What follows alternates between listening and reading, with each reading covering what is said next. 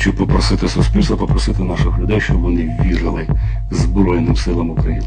Спіть спокійно, ми принаймні зробимо все, що необхідно для вашого сну і для вашого щастя. Дякую.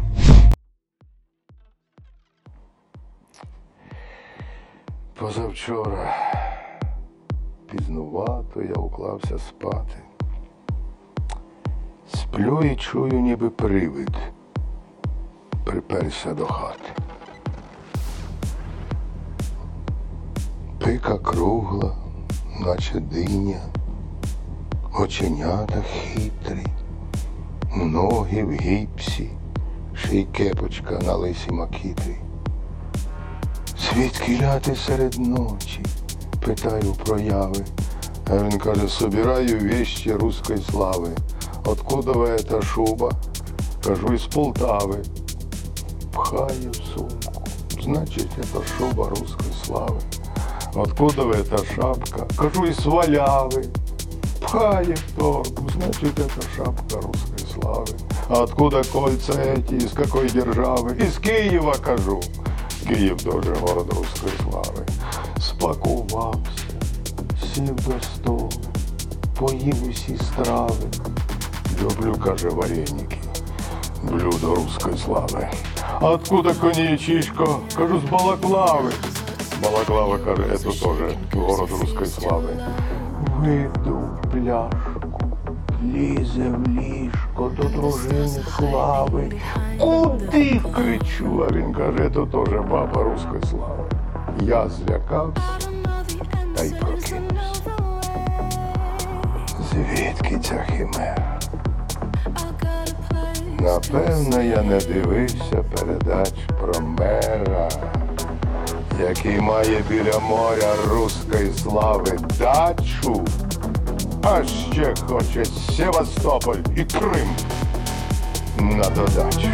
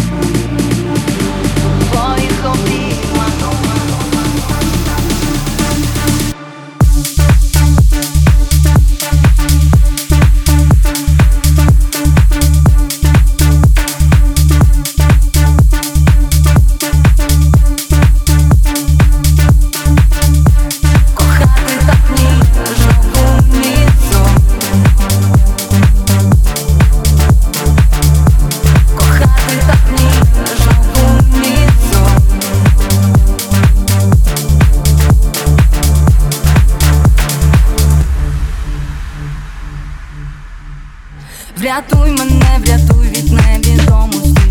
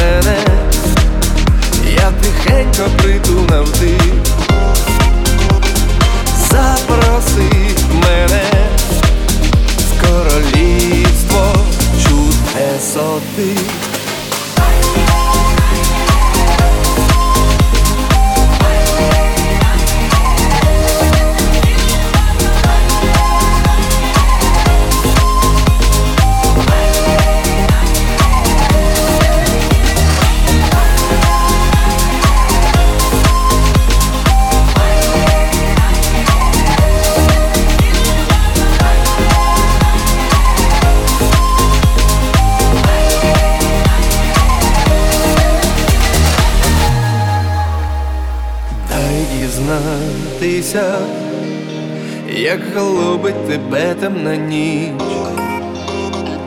Дай дізнатися, як зустрічати у снах тебе віч на віч.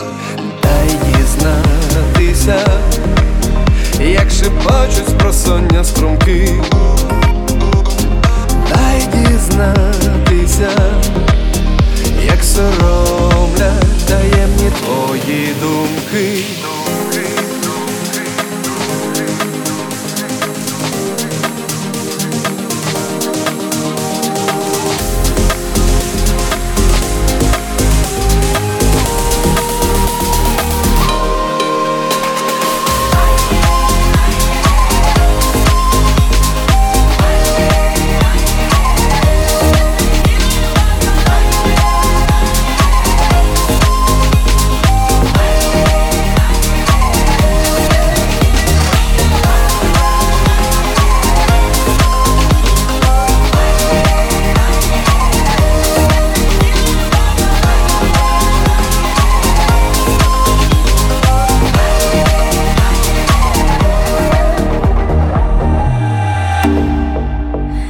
Часом хочу повернутись назад, де мотаються старі касети, сині джинси і смачний лимонад, запитати у знайомих де ти.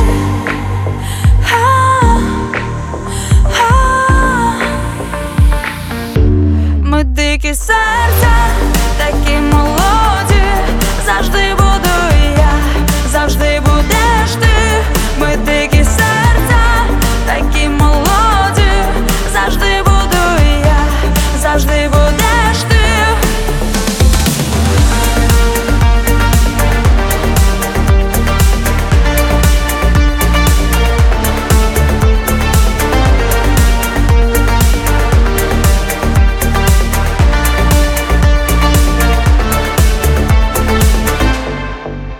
Зупинися і мені посміхнись. Міста гарний. Засвітило плівко на 36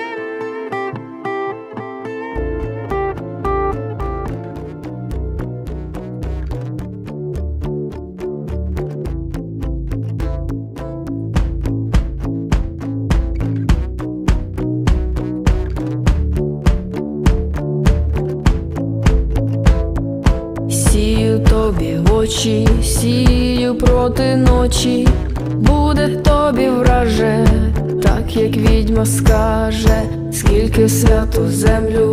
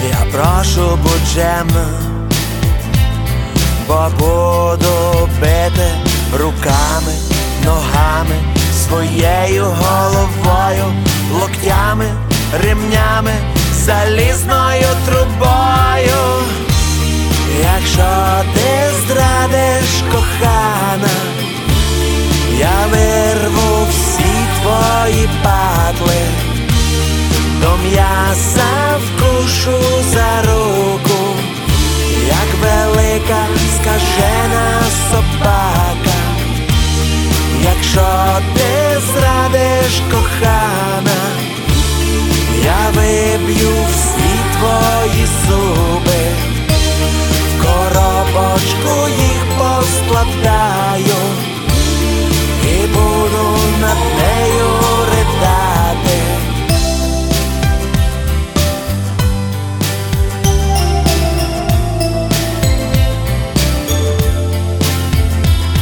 Malenka Podaj svi mobilnej Я почитаю від кого прийшла смска і подобете руками, ногами, своєю головою, локтями, ремнями, залізною трубою. Якщо ти зрадиш кохана, я вирву всі твої патли до м'яса вкушу за руку, як велика скажена собака, якщо ти зрадиш кохана, я виб'ю всі твої зуби, в коробочку їх поскладаю і буду над нею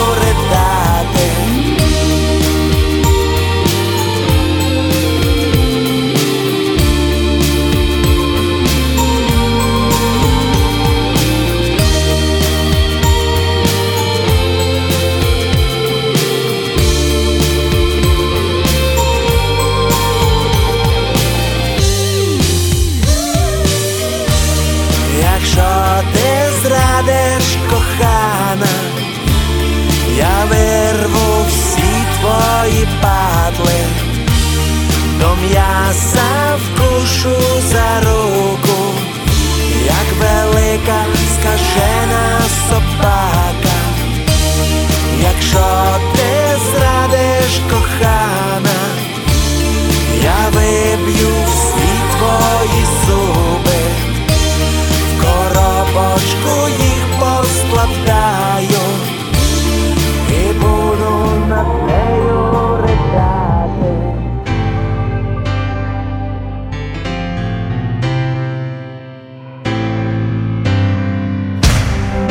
Що нами буде далі?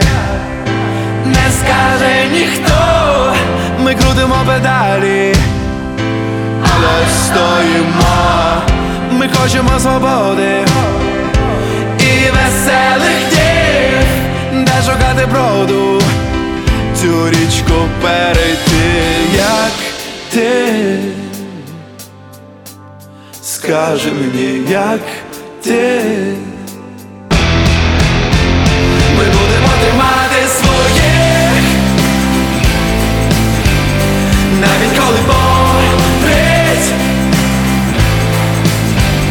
І байдуже, що там Будемо тримати своїх Будемо тримати своїх Ех.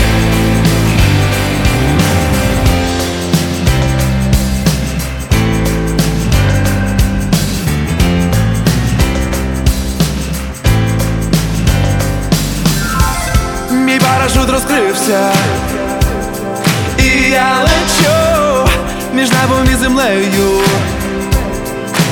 Моє море вода лоскоче ноги. Ми не віддамо своє нікому, своє нікому, як ти. Скажи мені, як ти. Ми будемо тримати своїх навіть коли болить І байдуже, що там ти Будемо тримати своїх Будемо тримати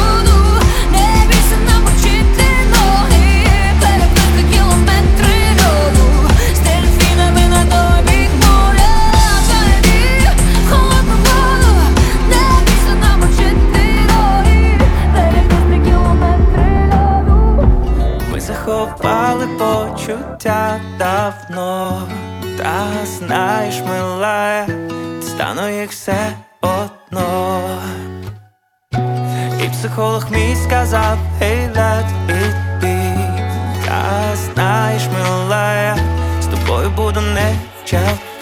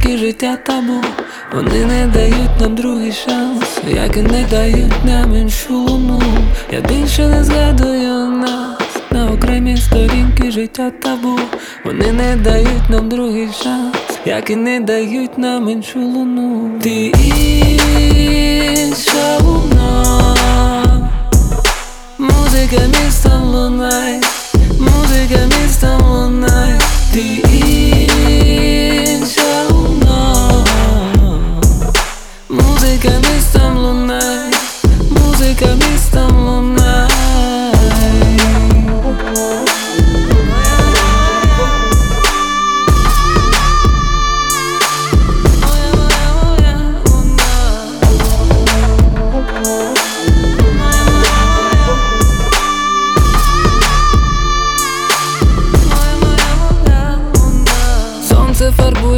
червоним, ніч на півслові зупини.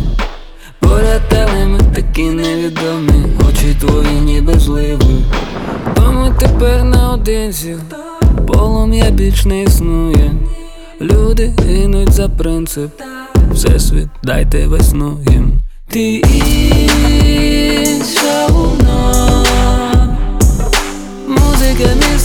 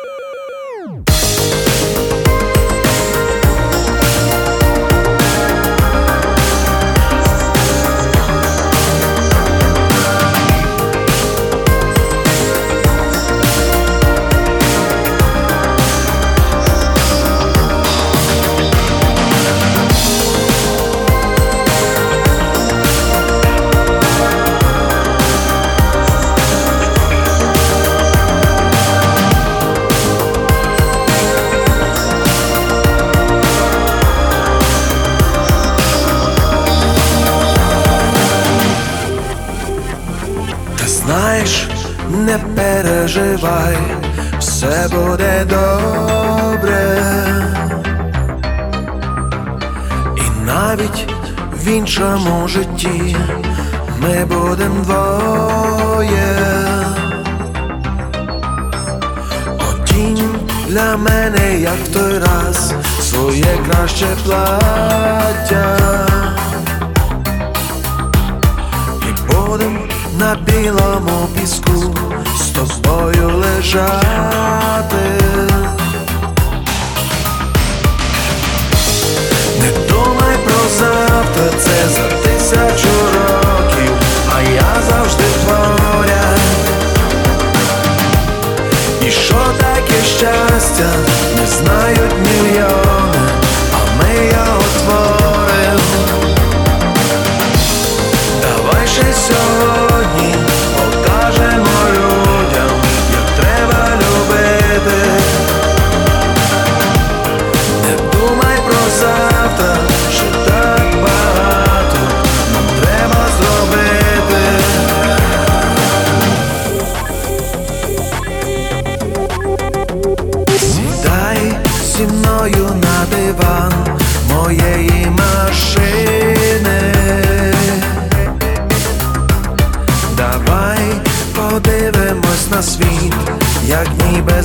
trem.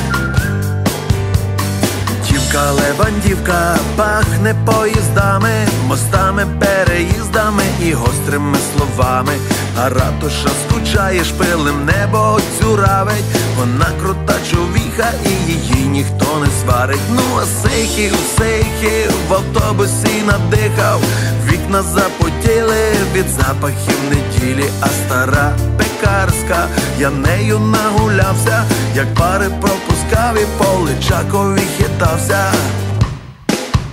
То є Львів, шановні, збирайте шлюбні сподні, краватку, маринарку і в Йопострийськім парку, то є Львів чудовий, вуйко гоноровий, я тішуся, що з вами ходжу цими вулицями, то є Львів старенький, мудрий сивий дядько, кожному залежить кавалочок на згадку, то є Львів, Буджорно, Неаполь і Ліворно, по-галицьки говорять, наші в них погоду роблять.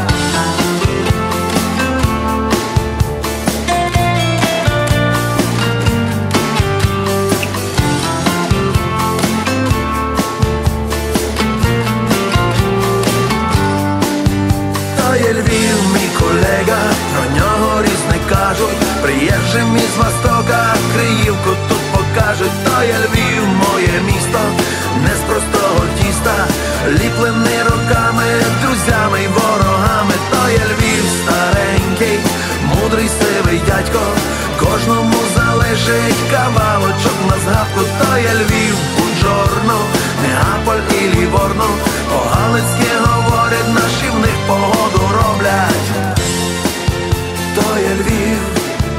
то Львів.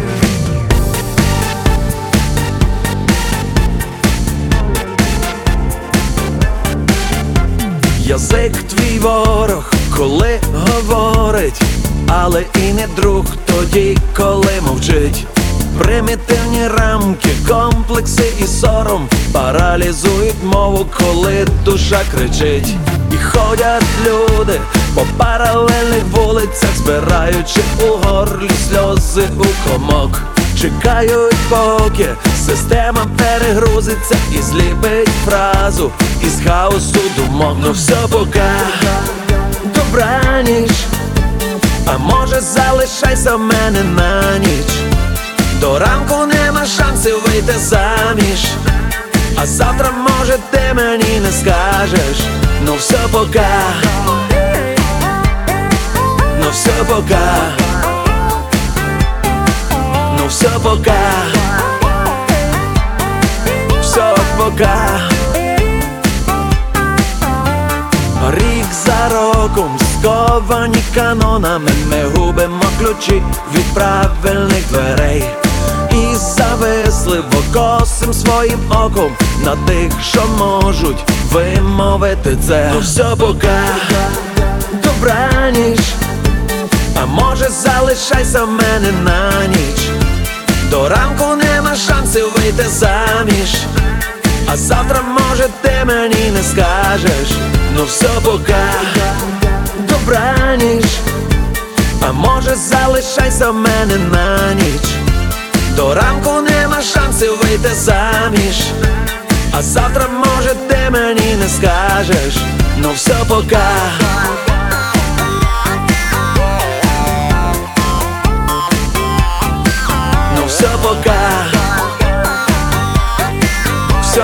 пока, ну все пока, добраніч, а може залишайся в мене на ніч. До ранку нема шансів вийти заміж. А завтра, може, ти мені не скажеш. Ну все пока, добраніч, а може залишайся в мене на ніч. До ранку нема шансів вийти заміж. А завтра, може, ти мені не скажеш. Ну все пока, добраніч, ну все пока, залишайся в мене на ніч. Ну все пока, нема шансів вийти заміж. А завтра, може, ти мені не скажеш. Все пока.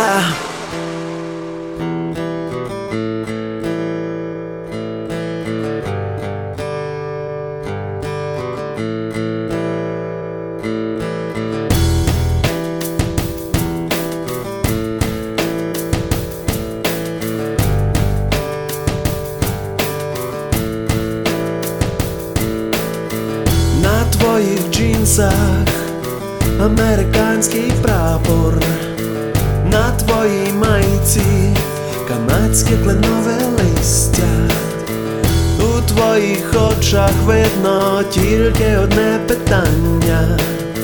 Хто мені скаже, чому я тут народився? Не твоя вина, що ти батька свого син, а твоя біда, не бути ним.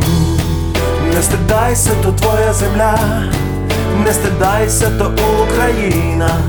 Добре там є, де нас нема. Стань для батька нормальним сином. Ти знову купиш струйові німецькі шузи. Твої вуха давно вже звикли до чужої музики. На твоїх губах застигла гримаса болі. Чому я тут ще? Я хочу давно на волю. Не твоя вина, що ти батька свого син, а твоя біда, не вміти бути ним. Не стидайся, то твоя земля, не стидайся, то Україна. Добре там є, де нас нема. Стань для батька нормальним сином. Не стидайся, то твоя земля, не стидайся своєї країни. Добре там є, де нас нема. стань для батька нормальним сином. Щодня близько тисячі українців подають документи на еміграцію. Щодня близько 500 українців вступають на чужу землю в пошуках кращого життя з метою залишитись там. Ці люди відмовляються від своєї культури, своїх звичаїв, своєї віри. Більшість з них до кінця життя працює чорноробочими, так і не діставши статусу громадянина чужої країни. А можливо, їхня біда полягала в тому, що відповідь треба було шукати в собі, а не в підручнику географії. Ти сам собі країна, зроби порядок в своїй голові. Не стидайся, то твоя земля, не стидайся, то Україна. Добре там є, де нас нема. Стань для батька нормальним сином. Не стидайся, то твоя земля, не стидайся своєї країни. Добре там є, де нас нема.